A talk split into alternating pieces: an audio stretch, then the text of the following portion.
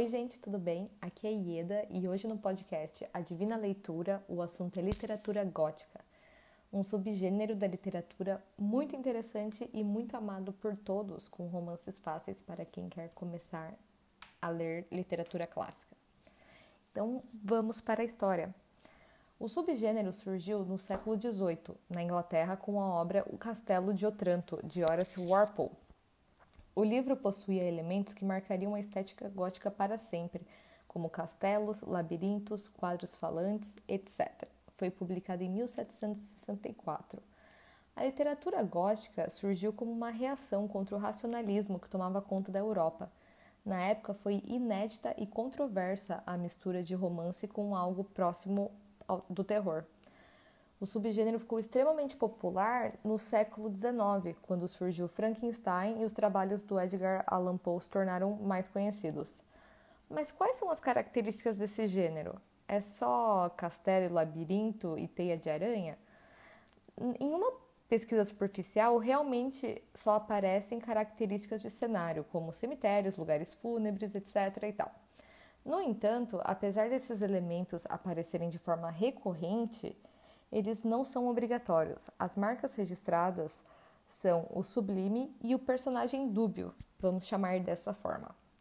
O sublime é marcado por trazer um sentimento que transcende o esperado, que deixa o leitor chocado, atônito com as sensações.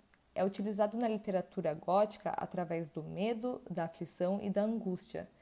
Em diversos romances góticos, o sublime é enfatizado pela crença no sobrenatural, a confusão entre o sonho e a realidade e as consequências da solidão. As histórias são trágicas, cruéis, tristes e destrutivas. É só desgraça. A loucura é uma constante. Os personagens estão sempre em um estado de sofrimento e eles culpam ou se apoiam no sobrenatural. Os ghouls, por exemplo, são responsáveis por muitas coisas na cabeça dos personagens. Sobre os personagens, Aí é que está. Eles são dúbios, egoístas, às vezes cruéis. Geralmente você só passa ódio com esses personagens nos livros.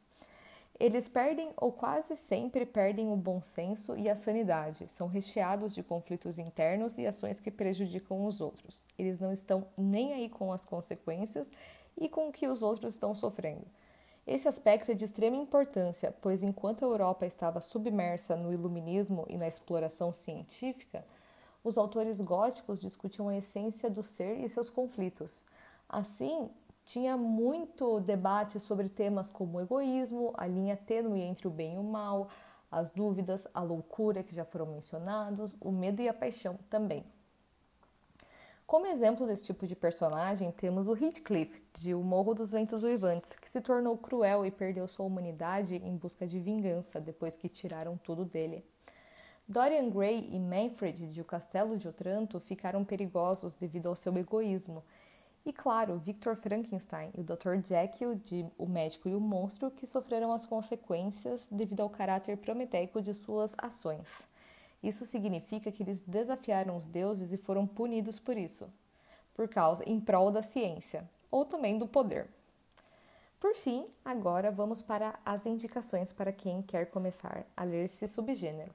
O Retrato de Dorian Gray, de Oscar Wilde, que é um livro sórdido sobre as delícias e as mazelas da beleza e da juventude. É um livro incrível, com personagens péssimos e ainda assim muito interessante. O Médico e o Monstro, no qual um assassinato deixa todos perplexos, porque o assassino parece ser próximo de um médico respeitado na comunidade.